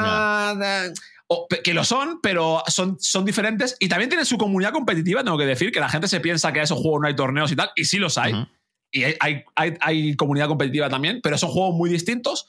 Y luego está, dentro de los juegos de lucha 2D, están los Anime Fighter, que se llaman así, o los Air Dashers, que ahí está Mario vs. Capcom, Ajá. Guilty Gear, Dragon Ball, que esos juegos sí que a veces comparten un poco de público con Street Fighter, pero poco. O sea, normalmente los, lo- la gente que juega a Street Fighter son los, los que juegan a Street Fighter, no juegan a Dragon Ball o no juegan a ese tipo de, de juegos mucho más rápidos, porque es todo lo contrario. Al final es, es uno es el ajedrez y el otro es pa, pa, pa, pa, pa, pa, pa, arriba, para abajo. No sé qué. Entonces, a mí, por ejemplo, Mario vs. Capcom sí que me gusta mucho, pero es un juego de que a mucha gente más casual le causa rechazo porque es te cojo una vez, combo de 80 hits, te mato, para arriba, para abajo, entra el siguiente, vuelo por arriba. es verdad. Son, son juegos muy caóticos Sí. y muy rápidos donde, se- donde la, la habilidad, la habilidad de las manos es mucho más importante que en un Street Fighter, por ejemplo. Ajá. Que es, es- es diferente.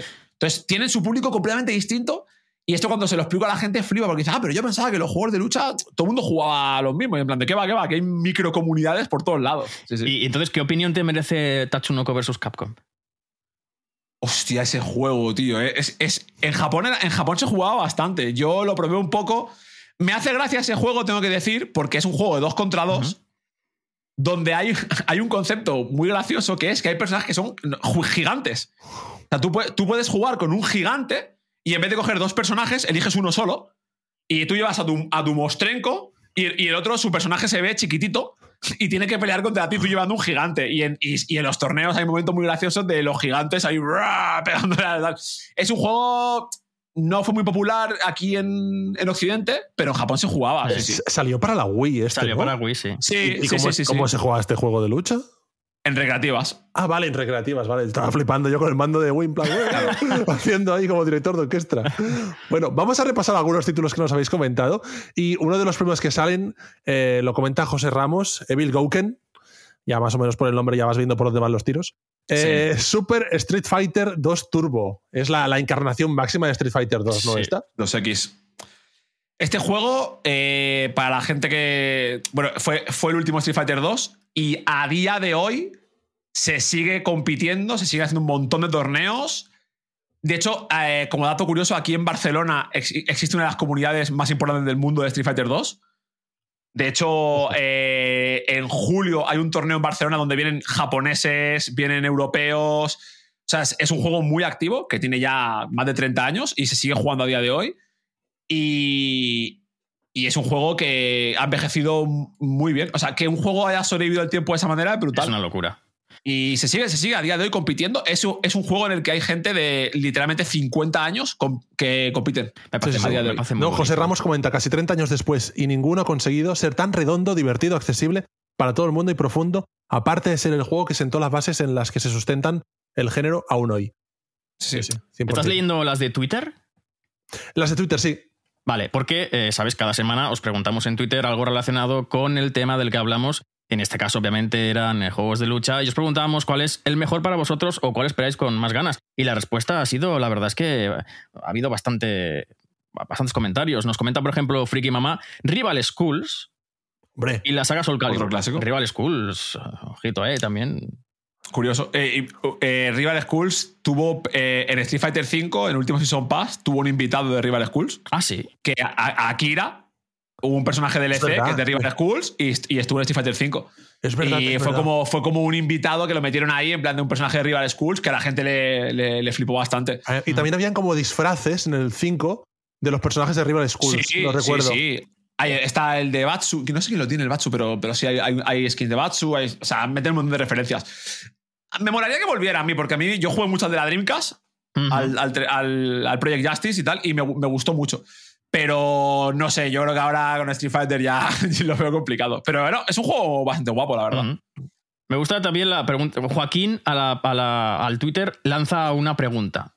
No nos habla de su juego favorito, de que más espera, lanza una pregunta y es: ¿Está la fórmula agotada? ¿Se ha inventado ya todo en cuanto a juegos de lucha? ¿Qué novedades hay ahora que no existieran en tiempos de Tekken 3 que merezcan la pena a excepción del online?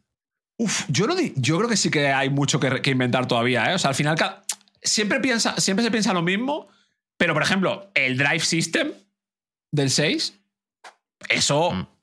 eso era imposible de saber que se iba a hacer algo así, con un sistema de recursos que empieza de esa man. Al final se, lo in- se, se terminan inventando cosas. Mortal Kombat, que sale Mortal Kombat ahora, que ya han dicho que va a ser la primera vez que va a ser dos contra dos con un sistema nuevo de strikers.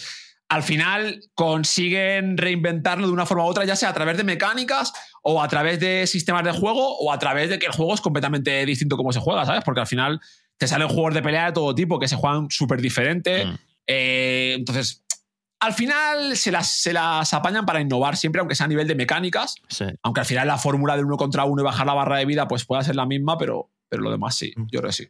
Venga, otro comentario, en este caso de Future Future, Future Bat, que, que además nos detalla por generaciones. Es interesante. Dice: Siempre oscilo entre The King of Fighters y Street Fighter. Está entre los dos clásicos, ¿no? Aquí. eh. SNK contra Capcom. Y luego dice, en la generación de PlayStation 3 opté por Street Fighter 4. En la generación de PlayStation 4 opté por King of Fighters eh, 14. Y Ujú. ya y esta estoy por irme a Street Fighter 6, aunque no me gusta la línea artística ni el énfasis en el, en el MMO. Y atención porque apunta a un último juego que, que este a lo mejor los más veteranos os recordáis. Dice, un juego que siempre reivindico es el Garou, Mark of the Wolves. Oh, Sí, oh, sí, sí. verdad. Que sale otro. ¿Sale Que otro? ya que va a salir otro, están haciendo otro. Sí. Lo han dicho ya, los de SNK. Oye, Sharin, yo siempre he escuchado como el comentario de que eh, los más puristas no siempre han dicho los mejores juegos de lucha son el Street Fighter Third Strike y el Garou. ¿Esto es verdad Sí. o qué? Es que el tema de mejor es como siempre, eh, subjetivo, que es lo que te mola y tal. A ver, yo creo que a nivel artístico y a nivel de sprites y tal, lo que hicieron esos juegos me parece que no se va a repetir en la vida. Más que nada porque es, es que yo el Fear Strike lo veo en movimiento y los sprites y tal. Y es que para mí se ve mejor que el 6. O sea, es, es que, es que- o sea, si, no- si lo ponemos en el contexto de, lo, de lo- cómo, cómo está animado cada personaje y tal, es una locura. O sea, yo creo que a día de hoy no se va a ver a ver algo así, pero es que ya no se lleva ese estilo. Entonces, a nivel visual, tal. A nivel de gameplay, depende de lo que te guste. Depende de lo que te guste, depende de lo que te, te mole. El Fear Strike tiene cosas muy guapas. Eh, Es un, es un juego, por ejemplo, de Street Fighter 3 que jamás se va a resolver. Eso, es algo muy bonito. El, Street Fighter 3 tiene tantas posibilidades que se sigue jugando a día de hoy y se siguen inventando cosas nuevas. Y es un juego que nunca va a pasar que, se, que, esté resuelto. No va a pasar. O sea, es un juego que, que no tiene límite. El, el- el humano nunca va a llegar a resolver ese juego porque es un juego en el que siempre hay una respuesta a todo. Porque está el parry, porque están las mecánicas que tiene el juego. Y eso hay gente que le flipa y que sabes y que es un juego que vas a poder jugar toda la vida y vas a seguir y siempre vas a mejorar. Es otro juego donde lo tienen. O sea, es un juego, es un juego en el que tú nunca vas a llegar al límite de lo que te ofrece. El, el juego siempre tiene más que ofrecerte. Que es como le pasa al Marvel vs. Capcom, que son juegos que Mm. tienen tantas cosas que se siguen jugando 20 años después y se siguen descubriendo cosas. Eso a día de hoy es imposible que pase en muchos juegos. Tenemos luego a Elix que comenta Killer Instinct de 2013. Dice, jugad Killer Instinct, no os tengo que decir más. ¿Qué opinión te merece a ti Killer Instinct? Es un juego muy bueno, muy adelantado a su época, que cometió un grave error en su release, tengo que decir también, porque lo sacaron exclusivo de Xbox con el modelo free to play, este que solo tenías un personaje y tal, que le pasó un montón de factura. Ahí la liaron bastante. Es un juego con una comunidad súper activa a día de hoy también, que sigue habiendo un montón de torneos, que parece que lo diga de todos los juegos, pero es que es verdad. Em, y también es un juego que me mola mucho la filosofía de diseño que tiene, porque los desarrolladores, el desarrollador es una persona bastante vocal, que ha hecho muchas entrevistas y tal, y explica muchísimo cómo desarrollaron el juego con el objetivo de que fuera divertido, que no les preocupaba tanto el balance, sino, no, no, queremos hacer un juego divertido y que mole y que cada personaje tenga un montón de cosas y no nos importa lo que pase. Y es un juego que dentro de esa locura y esa demencia se, se, se autobalancea de una manera muy divertida porque cada personaje es mega loco. O sea, es como que Killing Instinct mola mucho porque sacan un personaje y dicen, me, voy a fumar aquí lo que sea y voy a hacer. Y esto es un ejemplo real. Hay un personaje que es un ogro con dos cabezas, que cada cabeza hace una cosa distinta. Y durante el combate random, una cabeza le pega al otro, lo despierta y pierdes el control y llevas al otro. Y de repente tiene otros movimientos. Hay un personaje que es una montaña gigante que pone muros y, saca un gar. O sea, es una locura a nivel de diseño. Y es un juego muy chulo. Y por cierto, es, es un juego que en 2013 sacó uno online que a día de hoy sigue siendo de los mejores, que eso es algo que, es muy importante también. Oye, Sharin, ¿tú te has planteado hacer un libro sobre todo sí, ¿eh? No, la verdad, no, no, he pensado nunca, pero. yo, pienso, que un buen libro ahí explicando todos los juegos, cada detalle, yo, yo lo compraría, ¿eh? Yo, al menos. hacer un, vídeo, pero un libro, tío. No sé, eh, habría que hablarlo esto, eres una enciclopedia. Lo que estoy un poco decepcionado, tengo que decir que estoy bastante decepcionado de que nadie haya mencionado ningún Smash Bros. Eh, es también es muy activo en el, en el competitivo y que te, antes de preguntarte sobre tus tres juegos favoritos de todos los tiempos de lucha, ¿qué te parece a ti los Smash? Esto he cambiado mi, forma de pensar con los años, porque, por ejemplo, antes, hace 10 años, era, había mucho pique en el, típico pique de el Smash no es un juego de lucha y tal. Ahora ya es como que eso ya ha pasado, ya quedó atrás, ¿sabes? Y es como que ya está ya se hace. Ya se ha hecho las paces, por así decirlo, en, esa, en esa batalla que había. Es un juego. A día de hoy, es el, yo es el más jugado, ¿eh? O sea, es, es el juego que más se juega, el que tiene más números y todo. Es una locura. Me, gustaría que Nintendo hubiera puesto más de su parte con este juego, porque es un juego que está 100% carrileado por la comunidad y no tiene un competitivo oficial como tiene el mm. Capcom Pro Tour o algo así. Pero a nivel de juego, yo lo, yo lo he jugado bastante, no tanto como, como Street Fighter. Eh, es un juego que tiene mucha profundidad. La gente no, sabe la profundidad que tiene el Smash a nivel de, a nivel de competición. Y, es muy, y para el espectador es muy divertido de ver y tiene unos números brutales. Eso sí, el handicap el online injugable, porque es el online de la Switch. Eh, el apoyo de Nintendo cuestionable cuanto menos y carrileado por la comunidad al 100% y eso pues tiene sus cosas malas también, que es sentirse un poco abandonado. Pero como juego y como comunidad es, la bomba, o sea, eso está claro. Lo que pasa que no se juega lo mismo que un juego de lucha tradicional, pero simplemente es, otro estilo de juego. Sí. Oye, Sharin, he tenido la idea para que saques el libro. Vale. Mira, tú te pones al rec y empiezas a hablar sin parar de juegos de lucha. luego vas, a, luego vas al chat GPT y le dices, transcríbeme esto. y déjamelo bonito. Y ya lo Algo tienes. así debería hacer. Ya lo tienes. Vamos sacando cartelitos. Killer Instinct. Bien, Mortal Kombat. ¿no? Y, que él vaya. vaya, Hostia, porque, porque de verdad que si te pusieras aquí. de hecho, ya, tienes tres compradores. Porque Juan también ha dicho que te lo compraría. Sí, sí, sí. Aquí ya tienes tres ventas. Eh, en los comentarios y antes de entrar en, lo que estamos esperando, que nos digas tus tres juegos de lucha favoritos y la clave de Street Fighter 6, que aquí venimos a buscar la clave de los juegos. Antes de, despedir los comentarios, hay un montón de juegos, pero hacemos un repaso rápido. Nos comentan, pues, eh, por ejemplo, Tekken, eh, Schoolgirls, Daniel Ramos comenta Schoolgirls y Tekken. Viene Tekken 8 ahora. También, es verdad. Otra. Nilson Llorente, pues King of Fighters también aparece Mortal Kombat, el de, Arquitecto Tekken 3. Eh, Kagundeu nos eh, comenta el Bloody Roar 2. o sea que hay para todos los gustos. Y yo pienso que Borja ya ha llegado el momento de las dos preguntas importantes de hoy, ¿no? Una pregunta obligada. ¿Cuáles son para ti tus tres mejores juegos de lucha? Vale, me cuesta un poco decidir los mejores porque yo soy un caso un poco raro en el sentido de a, a cualquier persona como yo le preguntas cuál es su juego de lucha favorito y tienen uno súper claro. Y yo realmente, como soy un adicto a la competición, me suele gustar siempre el juego que en ese momento es Mm. más competitivo, ¿no? Pero aún así, diría los tres juegos de lucha que más me han marcado en mi vida, que eso, eso- son los que más aprecio le tengo a nivel emocional. El primero, Super Street Fighter 4 o Super Street Fighter 4, una de esas dos versiones, porque creo que sin, sin Street Fighter 4 no estaremos aquí. Sea, simplemente Street Fighter 4 Ujú. fue la llama que revivió un género que se estaba muriendo. Y yo le debo todo a ese juego porque yo toda mi carrera en los videojuegos la empecé por pasión en Street Fighter 4. Entonces es un juego que me encanta. Es el juego de lucha que más he jugado. Es un juego de lucha que me ha permitido tener amigos alrededor de todo el mundo, literalmente, porque yo viajé por todo el mundo a competir y a conocer gente. Entonces le tengo mucho cariño. El segundo juego de lucha, yo diría Marvel vs. Capcom 3, porque salió una etapa también eh, muy bonita, que era la etapa de Street Fighter 4. Y era una etapa donde era un juego muy nuevo, con mucho por descubrir, con muchas opciones, eh, muy espectacular para el espectador. Es un juego, como he mencionado antes, es un juego donde no hay techo. Es un juego que a día de hoy se sigue reinventando y se siguen sacando cosas y que es un juego que, que va a ser eterno. Es, un- es el juego eterno, entonces eh, me gusta mucho eso. Y el tercer juego voy a mencionar un juego un poco oscuro, que es el juego de lucha de Hokuto no Ken, del puño de la estrella del norte Wow.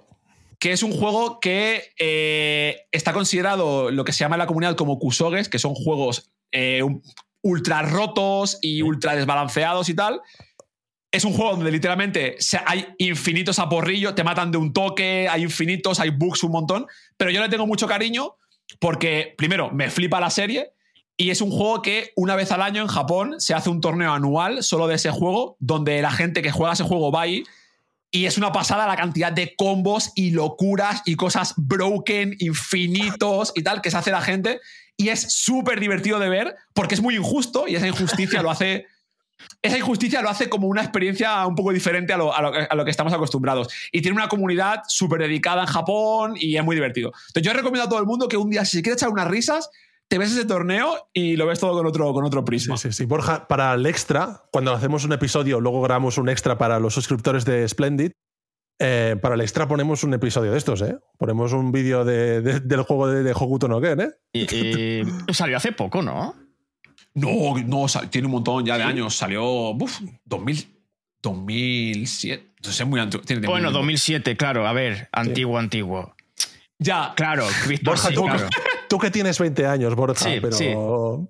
Oye, Sí, pues, claro. pues me ha sorprendido, Sharin, la, la- la selección, ¿eh? Me ha, me ha gustado, ¿eh? Como no me lo Mira, esperaba. este- no me lo esperaba. este juego es de 2005, 2005. Bueno. Mira, fui a la universidad en 2005. Imagínate si, si ha llovido. y estaban ahí Eh, jugando. ya. pues, a- antes de preguntarte cuál es la clave de Street Fighter 6, Albert, ¿cuál es tu juego favorito de lucha? Creo que lo Pues, sé. pues mira, soy muy clásico. No, esto no va a sorprender a nadie. Yo pienso que es el Street Fighter 2 en, en todas sus versiones. Sí. Sí. Sí, porque me parece un juego que, que para mí me marca. es uno de mis juegos favoritos, no de lucha, de, de favoritos de todos los tiempos. Sí. Sin ser un jugador pro, eh, me ha acompañado toda mi vida. Y mi hermano y yo es ese juego. Antes os comentaba nada más empezar el programa. eh, lo hemos jugado infinidad de veces. Eh, siempre que estamos juntos, si hay una consola por ahí, jugamos ese juego. y- Pequeño, pequeño inciso, para la gente que lo quiera jugar a día de hoy, eh, se juega online en Fightgate, que es una plataforma de juegos retro.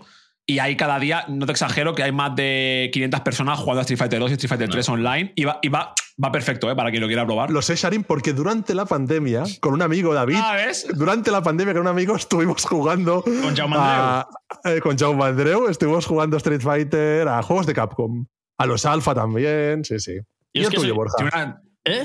El tuyo, Borja, el tuyo. Y es ¿cuál que soy un poco díscolo porque eh, el juego de lucha que más he jugado con una diferencia abismal es Super Smash Bros. Melee. O sea, Hombre. para mí el Melee fue algo... Le guardo un cariño enorme. Para mí es mi mejor juego de lucha. eh, para mí, de forma personal.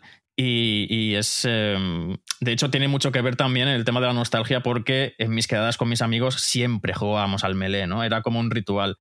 Y es... eh, lo tengo en el corazoncito. Es mi juego favorito. posiblemente uno de los juegos más- de lucha más técnicos que hay, ¿eh? O sea, de, los, de, de tu- Tuner Carpiano, y, no, y os lo Sí, digo en serio, sí. que es de- el, el juego que más Tuner Carpiano posiblemente haya causado ¿eh? es muy exagerado. las manos que me quemo es muy, muy difícil. Qué Yo bueno. era main Kirby. Hostia. Ojo. Complicado eso ahora. Sí, ¿eh? ahora, ahora sí, ahora sí es complicado. Ahora Complicado. sufro muchísimo ahora ya. Sí. Con, con Kirby sufro es- mucho. Ahora que estamos acabando y te preguntaremos pues la, la clave Street Fighter 6. Recuerdo el otro día, estaba hablando con, con Juan Puig, con el Puy, de Chiclan and Friends, que Sharin seguro que los conoces bien. Sí, Y, y Puy es muy fan de los juegos de lucha Mm. y dijo una cosa que, que me fascinó, que me dijo, hostia, un juego de lucha es como, como un instrumento de música, que tienes que sacarle el, el sonido, ¿no? Y dije, hostia, pues me parece una muy buena definición de un, de hecho, de un juego de lucha. ¿eh? pra- practicar combos es, es, es- es jugar un instrumento. O sea, es, o sea, practicar combos, el ritmo, de la- el ritmo de las teclas de un arcade stick y tal.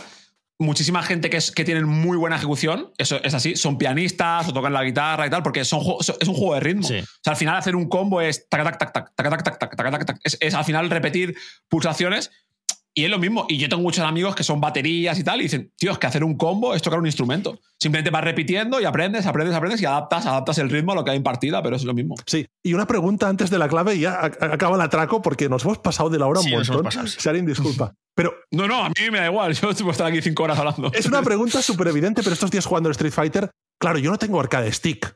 Y estoy jugando con el mando de la Play 5 y para los combos, hostia, lo del Sí, gatillo es, como es Dios, un crimen. Eh, eh, arcade stick, ¿no? No hay, no, hay, no hay opción ahí. No, no, esto es un falso mito lo ¿Eh? de, que hay que desmentir. O sea, realmente a día de hoy eh, los juegos están más pensados para jugar con mando que con arcade stick. De hecho, lo que más se lleva a nivel alto ahora mismo es en la hitbox, que es... eh, bueno, no sé si tengo cámara cuando lo, cuando lo saquéis esto. Ahora Sharin está sacando. eh, Sí, esto es, un, esto es con lo que se juega a nivel alto ahora, Ajá. que es en lugar, de, en lugar de palanca, es como un teclado, tienes botones para moverte por las direcciones. Eh, entonces, a día de hoy, yo, eh, la gente que quiera empezar a jugar, que no se preocupe, que no tiene que jugar con stick. Puede jugar con mando, puede comprarse un stick si le parece, si le mola jugar con stick y es divertido, o una hitbox que es un teclado, al final. sí. Y, es, y realmente, a nivel competitivo, a día de hoy, lo mejor es la hitbox o un teclado. O sea, fíjate cómo está el. O sea, es, ha cambiado bastante. Hostia, pero Sobre había, todo porque había el mito de que si jugabas con teclado eso era un crimen contra el juego, ¿no? Eh, No puedes jugar a Street Pues- Fighter con teclado. Pues que va, que va. Ya te digo yo que a día de hoy, sobre todo por la velocidad a la que, a la que andas y bloqueas, que una pulsación con los dedos es mucho más rápida que mover la, mover la Sí, muñeca. claro. Y en lo que ha evolucionado los, los juegos es a- al final que la movilidad sea muy importante y tal. Y a día de hoy. De hecho, el arcade stick está un poco en extinción, ¿eh? Diría yo. O sea. Pues estoy, estoy por, por, por intentarlo porque toco la batería, no se me da nada mal el ritmo. Igual me meto a. Claro, me falta tiempo y dedicación. Pero, pero si es ritmo, si, si puedo concebir los juegos de lucha en forma de ritmo, entonces puede ser que haya un nuevo Borja, jugador profesional. en- Te lo, comentaba al principio, que salimos de aquí, salimos de aquí A ver, haciendo no, algo, ¿eh? con la intención sí. Eh, Siéndolo no, pero con la intención sí. Con la intención sí. Bueno, Eh, ha llegado el momento. Ha llegado el ¿no? momento. Eh, Sharin, eh, en cada episodio de La Clave, el sentido de este podcast es encontrar cuál es la clave de videojuegos conocidos y queridos, en este caso Street Fighter VI. ¿Cuál es para ti, resumidamente, la clave de Street Fighter VI? La- para mí la clave de Street Fighter VI es que es un juego eh, hecho con la intención de juntar todo lo mejor de la saga en un solo producto, tanto para casuals como para pros, e intentar llegar a una audiencia que nunca ha llegado a través de contentar un poco a los diferentes públicos que tiene sin renunciar, a los sin renunciar al, al- al del otro lado. Entonces, para mí es un juego que busca eh, y consigue que el casual esté contento, que el pro esté contento, que haya que sea fácil entrar pero difícil de masterizar y que, y que se junten un montón de mecánicas de diferentes Street Fighter en un solo juego. El parry, el focus attack, todo eso está en este juego de una manera muy única con el drive system. Y eso creo que va a hacer que sea uno de los juegos. Yo creo que va a ser uno de los juegos más exitosos de la historia de, de juegos de lucha, sino el que más. Sí, el- de hecho, el, el- el director o el CEO de Capcom prevé que se venda 10 millones de unidades, ¿no? Son las previsiones más o Sí, menos 10 no millones mal. Sí, sí, sí, sí. Sí, sí, sí. Para ti, Albert, Buena clave, ¿eh? Buena clave. pero para Yo, ti, yo creo yo lo va a vender. Yo creo sí. pero para ti, Albert, ¿cuál es la clave de Street Fighter 6? A ver, siempre que traemos invitado, conocedor del tema, nuestras claves, Borja, son un poco. Claro, claro, pero el morbillo un poco de, de decir algo totalmente incompetente, porque la música, entiendo, para ti, ¿no? No, no diré la música hoy, no diré la música. Aunque no soy Es que tan Albert siempre dice la música, Sharin, siempre dice la Sí, música. sí, siempre digo la Vale. música. Sí, he leído reviews que se cagaban un poco en la música. Hostia, a mí la musiquita del 6 de cuando ganas un combate tiene un flow que dices tú. Sí. Pero es que han han añadido muchos géneros, ¿no? Es como que han querido eh, hacer un, un Street Fighter muy global. Hay hip hop, eh, no sé, es, eh, hay poco de todo. Sí. Yo tengo que decir que le he metido mucha, mucha mierda a la música de este juego. ¿Sí? Me, me he acostumbrado, pero cuando salieron las primeras canciones fue en plan de. "Pff, Vale, lo malo va a ser la música. Ahora. Me he, acostum- me he acostumbrado un poco, ¿eh? pero me ha costado porque el cambio es gordo. Es gordo. Es gordo. Eh, pero, pero la verdad que ni tan mal. Y aparte, por cierto, han, han confirmado también que vas a poder desbloquear las canciones de los Street Fighter y Oh, tal. O sea que. Me gusta, me gusta. No.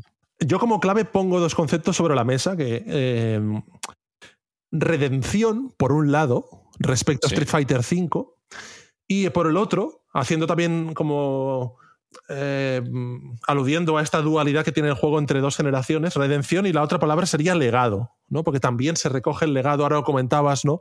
De recuperar músicas, recuperar ataques, que si el focus attack, que si Mm. los, las super arts, to- to- todo un montón de mecánicas que históricas, ¿no? Y como juntarlo todo.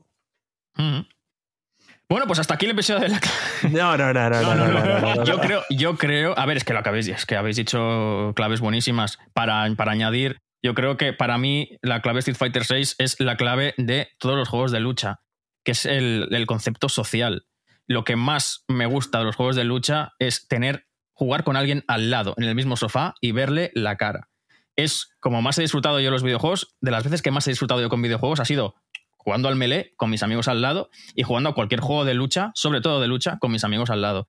Y ese concepto social creo que es la clave de, los juegos de lucha y también, obviamente, de Street Fighter VI.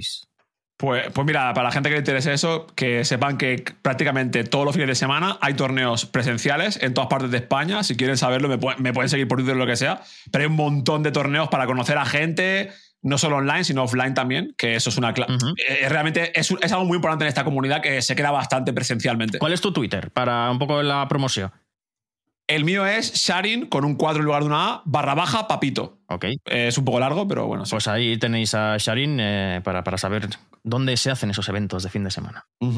Pues muy bien, creo que da una clave muy interesante, ¿no, Albert? Ha estado muy sí, bien. ¿eh? no, un programa completo con Street Fighter VI, como siempre, un gusto hablar con una persona que conoce mucho un tema, que lo transmite con mucha pasión. Así que, Sharin, muchas gracias por, por estar Hombre, con nosotros vosotros. aquí. Un buen A vosotros rato. por invitarme. Muchísimas gracias. encantado. Es- esperamos que si sigue Street Fighter VI, que obviamente seguirá, y si el juego cambia o mejora mucho, eh, de aquí a un tiempo sigamos con el podcast. Estás invitadísimo también a, a volver cuando quieras. Yo os doy la chapa cuando me invitéis. Muchísimas Estaría bien, gracias. estaría bien dentro de un tiempo. Muchísimas gracias. Eh, eh, y Albert, decir a la gente eh, que recordamos que os podéis suscribir a splendid.club para eh, pues participar en nuestro Telegram privado y también para escuchar los episodios extra eh, que añadimos que se incluyen en cada episodio. Exacto. Eh, así que, ¿de qué va a ir hoy el extra, Albert? Pues hoy tenemos que ver un, un torneo de Hokuto no Ken. Esto para empezar. Esto lo tenemos pendiente. Eh, Habrán alusiones, como no, de las que te sacas tú de la chistera a nuestro querido agente secreto 007. Voy a ligar también este episodio con James Bond. A ver si, sí, es posible. Yo pienso que sí, que hay posibilidades de conexión, ¿eh, Borja? Sí, sí, sí. Y alguna cosa más nos ocurrirá. Pues dicho esto, gracias por escucharnos. Seguimos con más contenido en 7 días. Feliz semana. Chao.